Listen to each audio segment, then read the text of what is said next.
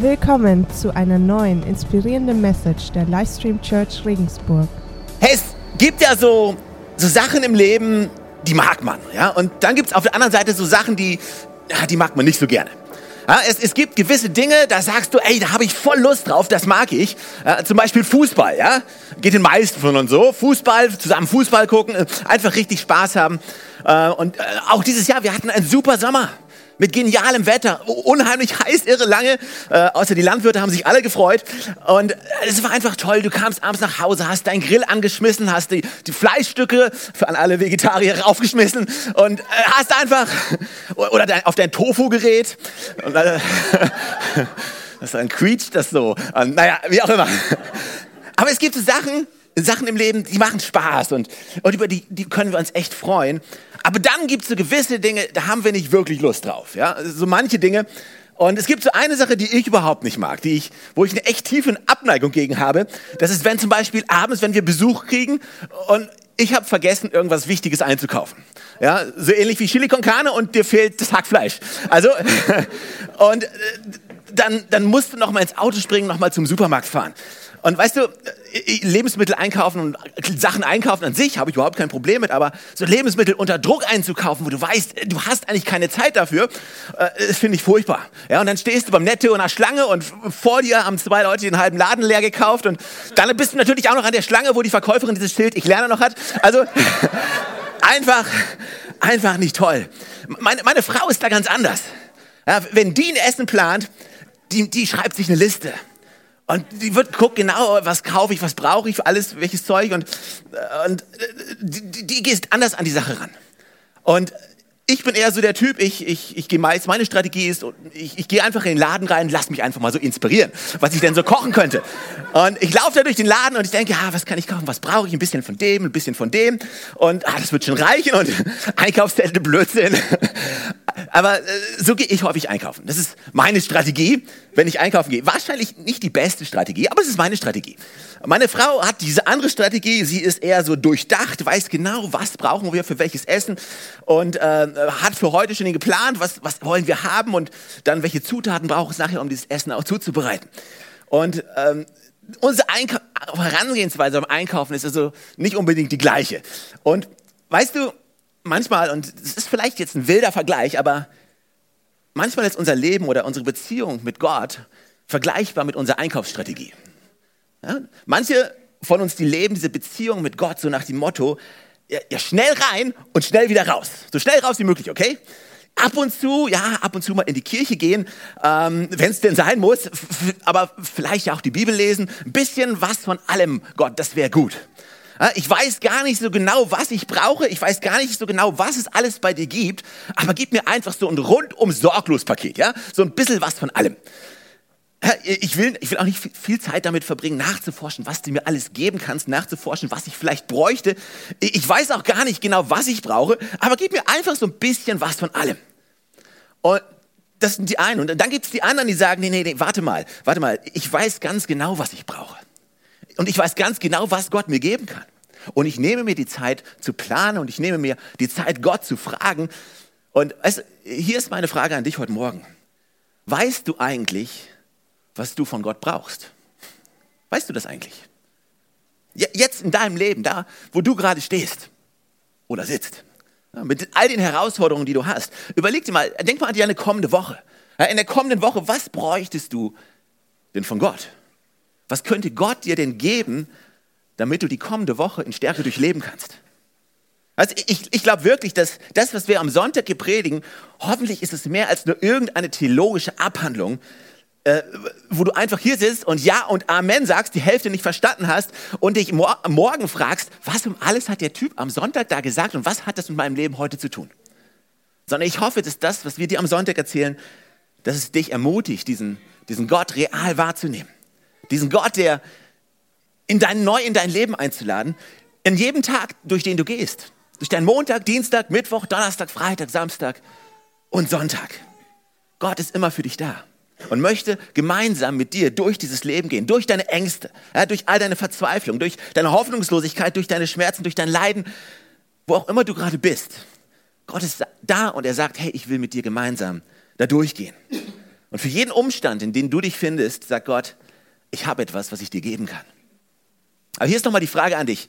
Was brauchst du denn überhaupt von Gott? Weißt du eigentlich, was du brauchst in der kommenden Woche? Oder bist du einfach so und sagst, ja, ein bisschen was von allem wäre nicht schlecht? Aber hast du dir schon mal die Frage gestellt, Gott, was brauche ich eigentlich von dir? Weil meistens stellen wir uns die Frage ja andersrum. Ja? Also meistens ist die Frage ja so, ja Gott, was willst du denn von mir? Ja, und, und, meistens stellen wir uns die Frage auch eher so aus so einem gewissen Spirit, die, so nach dem Motto, Gott, was willst du von mir? Hast, hast, du jemals im Leben so einen Moment gehabt, wo du versucht hast, dein Leben zu ordnen, wo du dir dein Leben anschaust und alles, was du siehst, über, gibt überhaupt keinen Sinn? Und dann schaust du zum Himmel und sagst, Gott, was um alle, was willst du von mir? Habt ihr schon mal so einen Moment gehabt? Okay, cool, bin ich nicht alleine. Also, ich glaube, manchmal, manchmal machen wir uns so viel Sorgen darum, was Gott jetzt von uns will. Und wir sind völlig davon eingenommen, okay, Gott, was muss ich denn jetzt machen? Was muss ich jetzt machen? Okay, Gott, was willst du von mir? Ja, wo soll ich wohnen? Wie, wo, wie soll ich dienen? Wen soll ich heiraten? Welchen Beruf soll ich haben? Gott, Gott, sag mir, was soll ich machen? Ja, was soll ich denn jetzt machen? Und manchmal ist unser Glaube so eine Art von Religion oder wo wir aus Pflichtbewusstsein oder aus Schuldbewusstsein diesen Gott gegenüber versuchen, irgendwie halt ja viel zu machen für ihn. Ja, wie sieht dein Glaube aus? Ja, ich mache halt was. Ich mache halt was. Und ich denke mir immer so, ja, warte mal, warte mal. Aber ist unser Glaube wirklich nur so eine verherrlichte To-Do-Liste? Ist das, was unser Glaube ist? Weil, weil ich weiß nicht, wie es dir geht. Also meine To-Do-Liste ist ziemlich lang. Ja? Meine Frau erinnert mich auch regelmäßig daran. Meine, meine To-Do-Liste ist ziemlich lang. Es gibt so gewisse Sachen bei uns zu Hause, die repariert werden müssen. Seit einem geraumen Zeitraum. Es gibt gewisse Lampen, die noch aufgehängt werden müssen. Seit einem gewissen Zeitraum. Und es gibt gewisse Kästen mit Klump, die bei uns im Büro rumstehen, die auch mal aufgeräumt werden müssen. Schon seit einem gewissen Zeitraum. Äh, es gibt meine To-Do-Liste, hat viele Punkte und ich habe das Gefühl, dass ich sage, oh Gott, ehrlich? Ist jetzt mein Glaube so noch so ein Mehr auf meiner To-Do-Liste? Weil ich komme ja jetzt schon nicht durch mit all den Sachen, die ich jetzt schon machen muss.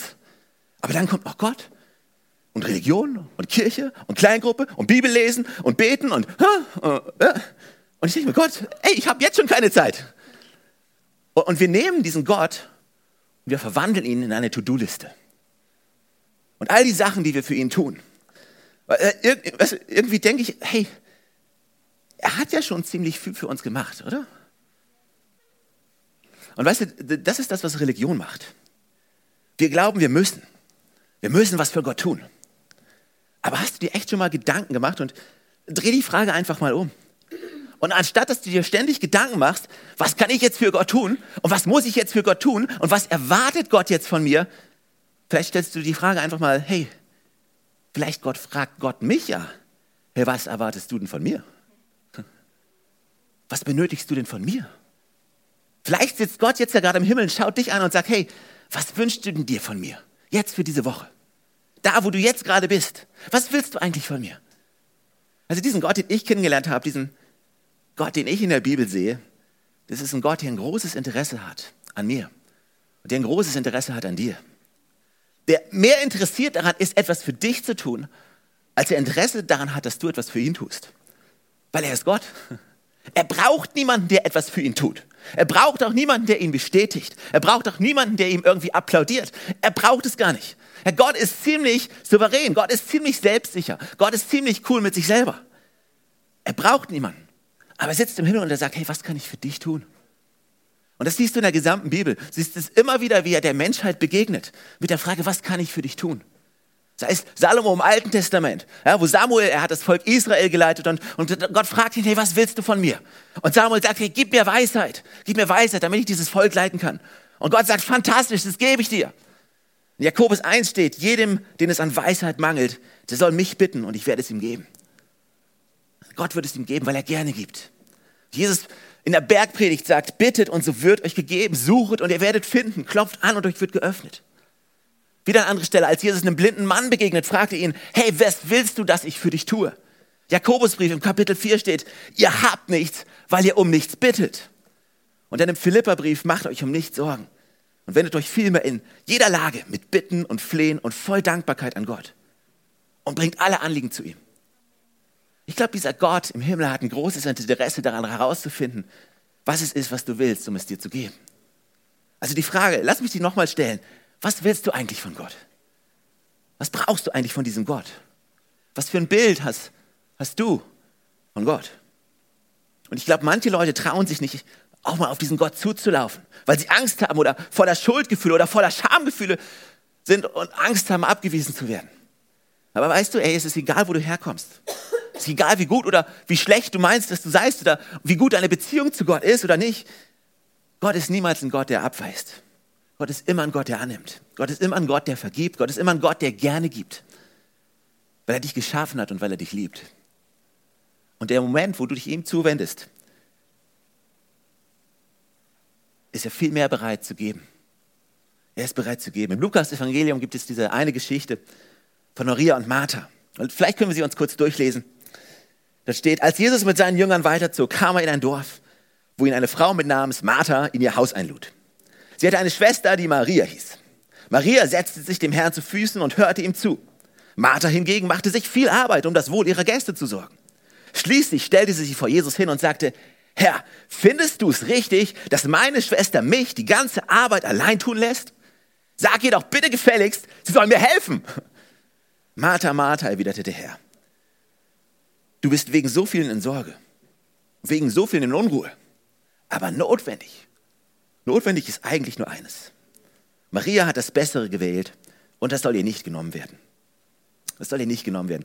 Also es ist eine interessante Bibelstelle, die oft zitiert wird. Und ich glaube, manchmal lese ich die Bibelstelle und ich denke mir so, boah, aber Jesus, das ist schon, das ist schon ein bisschen unfair, oder? Also mein erster Instinkt ist, hey, das ist schon ein bisschen unfair. Weil, weil ich bin von Natur aus so, so ein Tour. Ja, ich, ich, ich mache halt gerne was. Ich reise halt gerne was. Und ich meine, das ist schon krass. Die ganzen Gäste, die müssen ja alle bedient werden. Und ich meine, wie wäre das, wenn wir am Sonntag alle uns hier im Kreis hocken und Kumbaya singen und, und keiner macht irgendetwas? Also mal ehrlich, wo kommen wir denn dahin? Ah, alles, was ich will, ist Jesus. Also kommen wir, hocken uns hin und wir warten auf ihn. Ist ja okay, das ist ja gut, aber wer macht das Licht an? Wer macht das Licht aus? Also meine erste Reaktion ist so, boah, ey, das ist ja voll unfair. Aber ich glaube, dass diese Bibelstelle sich nicht darum geht, dreht, dass wir, dass wir nicht dienen sollen dass wir nicht helfen sollen oder dass wir nicht gastfreundschaftlich sein sollen. Das glaube ich überhaupt nicht, weil das würde im kompletten Gegensatz zu allem anderen stehen, was, was Jesus sagt. Ich glaube, den Punkt, den Jesus hier bringen möchte, ist, komm zuallererst zu mir. Bevor du busy bist, bevor du rumrödelst, bevor du machst, guck mal, ich bin jetzt hier, nutz doch die Chance. Und weißt du, du musst dir überlegen, Jesus war damals auf der Welt, ist rumgelaufen unter den Menschen, aber im Vergleich zu heute haben ihn nicht besonders viele Menschen gesehen. Ja, wenn Jesus heute hier wäre, der wäre auf jedem Fernsehkanal, auf jedem, hätte einen eigenen YouTube-Channel. Aber damals war das nicht so. Und er kommt in dieses Haus von Martha und, und die ist immer noch am Machen und am Tun. Und ich glaube, Jesus, was Jesus adressiert hier ist, ist Martha, hey, raffst du es nicht? Ich bin gerade da. Leg mal all das Zeug hin und setz dich. Das wird dir viel mehr bringen. Und ich glaube, viele von uns, wenn wir in die Gegenwart Gottes kommen, wenn es darum geht, innezuhalten, für Gott, dann, dann schaffen wir es nicht, weil wir ein schlechtes Gefühl dabei haben oder ein schlechtes Gewissen haben, weil wir lieber rumrödeln, lieber was machen, anstatt einfach uns hinsetzen, um zu empfangen. Dann haben wir ja ein schlechtes Gewissen, weil wir immer noch so sehr uns durch unsere Leistung definieren und durch viel, wie viel wir für ihn machen, was ich für ihn tun kann, anstatt einfach mal zu sagen, oh, Gott spricht zu mir. Und ich glaube, was Jesus hier sagt, ist, ich habe was für dich und das würde ich dir gern geben. Ich würde es dir gern geben. Was willst du von mir? Und ich stelle dir die Frage nochmal, was brauchst du diese Woche von diesem Jesus? Was kann er dir geben, damit diese Woche eine gute Woche für dich wird? Was brauchst du? Wo brauchst du seine Hilfe? Wo brauchst du seine Unterstützung, seine Hoffnung, seine Freude? Was brauchst du wirklich? Weil die Sache ist, weißt du, wenn ich mal wirklich eine, Sache, eine Liste machen würde von all den Sachen, die ich, die ich brauche, die wäre lang. Also ehrlich, meine Liste von dem, was ich alles bräuchte, weißt du, da gibt es schon ein paar Sachen die ich bräuchte. Wäre schon, und ich gebe euch jetzt nicht meine Liste. Alles, was ich dazu sagen möchte, ist, ist, diese Liste beinhaltet bestimmt einige Produkte von dieser Firma mit diesem angebissenen Apfel. Äh, das bräuchte ich schon. Hey, das wird mein Leben so viel einfacher machen. Aber egal, wie deine Liste aussieht, eine Sache weiß ich ganz bestimmt. Und zwar, dass Gott anders denkt als ich. Und oftmals stelle ich fest, ich, ich weiß nicht, wie es dir geht, aber oftmals stelle ich fest, dass Gott anders denkt. Dass die Dinge, von denen ich denke, dass ich sie unbedingt bräuchte, im Nachhinein ich feststelle, boah, ich bin so froh, dass ich das nicht gehabt habe. Und dass dieser Gott mir was anderes gegeben hat. Weil Gott doch besser weiß, was ich brauche.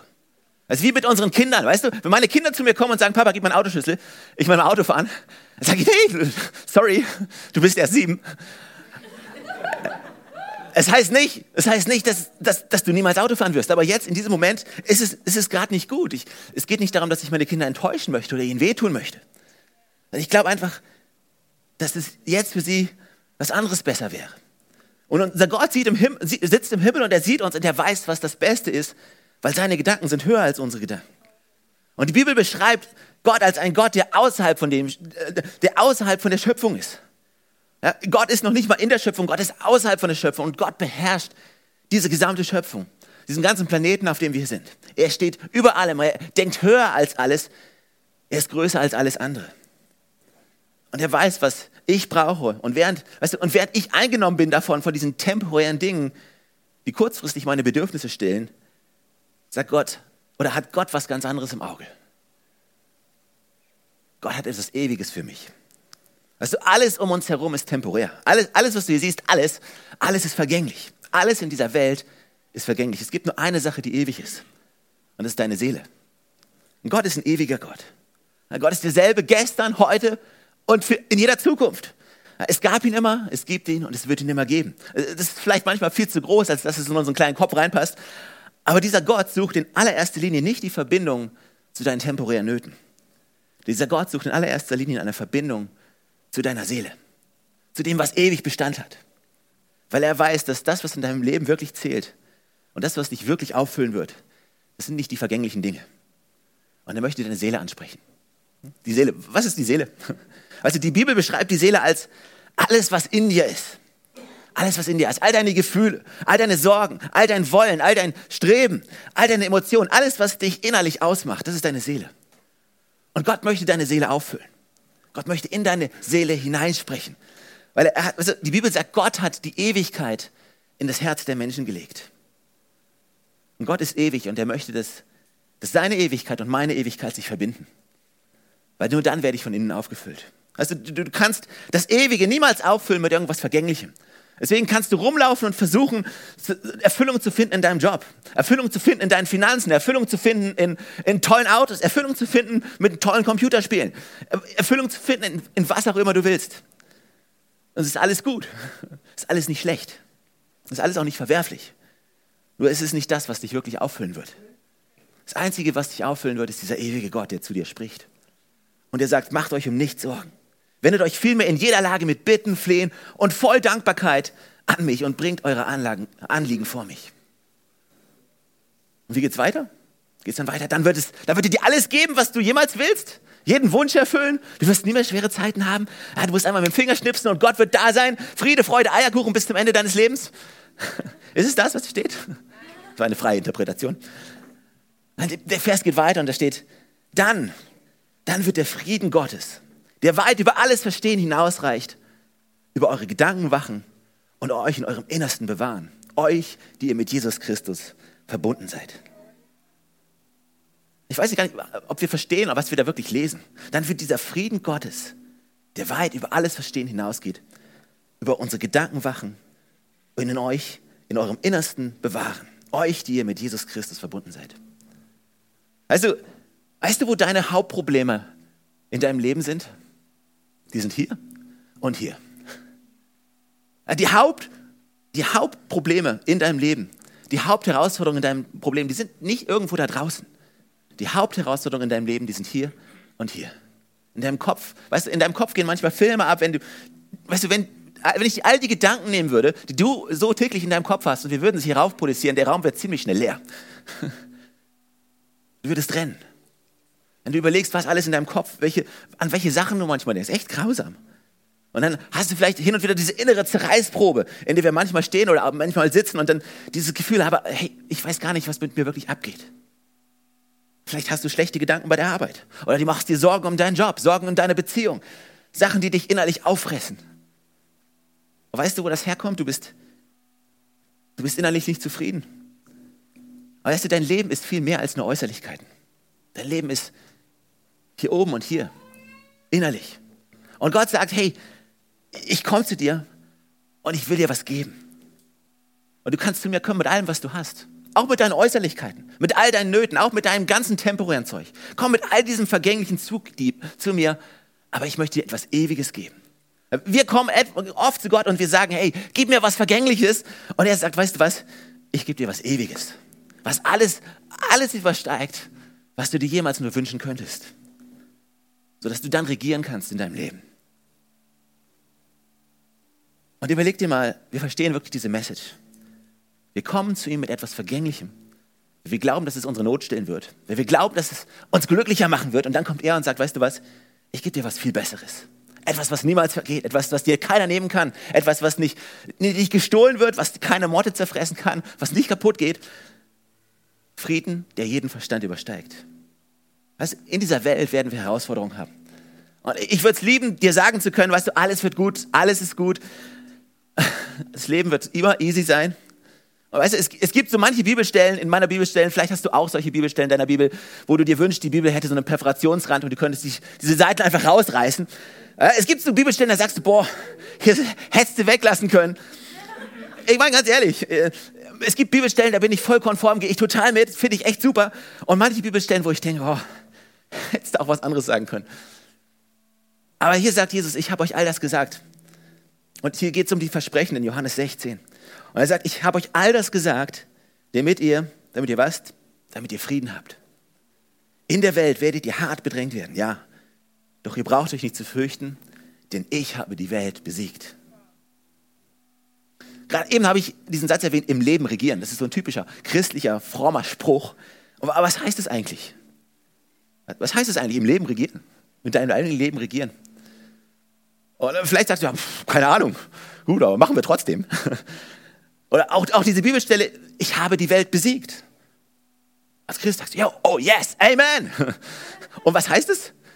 Ja, weiß ich nicht. Er hat, hat irgendwas besiegt. Also hier, hier ist eine Art und Weise, das auszudrücken. Ich habe gesagt, alles in dieser Welt ist vergänglich. Das Leben, wie wir es hier kennen, ist vergänglich und Jesus ist ewig. Jesus steht außerhalb von all dem, was geschaffen ist und durch Jesus haben wir Zugang zu Gott, zur, zur Ewigkeit. Und das bedeutet, dass dieses Vergängliche um mich herum jetzt nicht mehr mich regiert, sondern ich finde Frieden bei diesem ewigen Gott. Das heißt, ich kann jetzt anfangen zu regieren, das Temporäre, was um mich herum ist, weil es hat keinen Einfluss direkt mehr auf mich. Sondern Einfluss über mich hat das Ewige, was ich bei Jesus finde. Das heißt es im Leben zu regieren. Und das bedeutet diese Bibelstelle, weißt du, wenn Jesus sagt, ich habe die Welt besiegt. Im Hebräerbrief, im, im sechsten Kapitel, der Hebräerbrief spricht an dieser Stelle wieder über dieses Versprechen und diese Hoffnung, die Jesus gibt. Und da heißt es diese Zuversicht. Andere Übersetzungen sagen, diese Hoffnung ist wie ein starker, vertrauenswürdiger Anker für unsere Seele. Sie reicht hinter den Vorhang des Himmels bis in das Innerste des Heiligtums Gottes. Und hier ist genau das. Also Jesus ist dieser hohe Priester, von dem die Bibel spricht. Der kommt und der uns verbindet mit diesem ewigen Gott. Und das Himmlische, dieses innerste Heiligtum, der Raum hinter dem Vorhang, das war damals im Alten Testament der Raum, wo die Bundeslade stand, wo die, wo die Tafeln von Mose drin waren, die zehn Gebote. Und das war der Ort, wo Gott unter seinem Volk präsent war. Im Tempel. Und in diesen Tempel durfte niemand rein, außer der hohe Priester einmal im Jahr. Kein anderer hatte dort hineingedurft, weil es war die Heiligkeit Gottes dort. Aber als Jesus am Kreuz starb, da der zerriss dieser große Vorhang, der zwischen dem Tempel und zwischen diesem Heiligsten, Heiligsten war. Und das ist praktisch symbolisch all das Zeichen dafür, dass durch Jesus wir jetzt direkten Zugang haben zu Gott, direkten Zugang zur Ewigkeit haben. Dieser feste Anker, der uns stabil hält und der bis in das Innerste, in den Himmel hineinreicht, in die Ewigkeit. Und dann kann uns das Temporäre keine Angst mehr einflößen. Und das Temporäre in dieser Welt nicht mehr unsicher machen. Weil ich diesen Gott habe, der für mich ist. Was brauchst du wirklich? Was brauchst du wirklich? In der kommenden Woche, die jetzt kommt, was brauchst du wirklich? Darf ich dir eine Antwort geben? Du brauchst Jesus. Weil Jesus ist das Tor, er ist der Weg, er ist die Wahrheit und er hat gesagt, ich bin das Leben. Und durch ihn hast du Zugang zu all den Dingen, die du wirklich brauchst. Und er wird dir geben Frieden, Fülle, Erfüllung, Freude, Hoffnung, all diese inneren Werte, die dich innerlich stärken, damit du äußerlich durch diese Welt gehen kannst, durch dein Leben gehen kannst. Und dann ist egal, was kommt. Du weißt, Jesus ist auf meiner Seite, Gott ist für mich. Wer kann gegen mich sein? Aber all, das, all diese Sachen findest du bei Jesus und nur bei Jesus. Amen.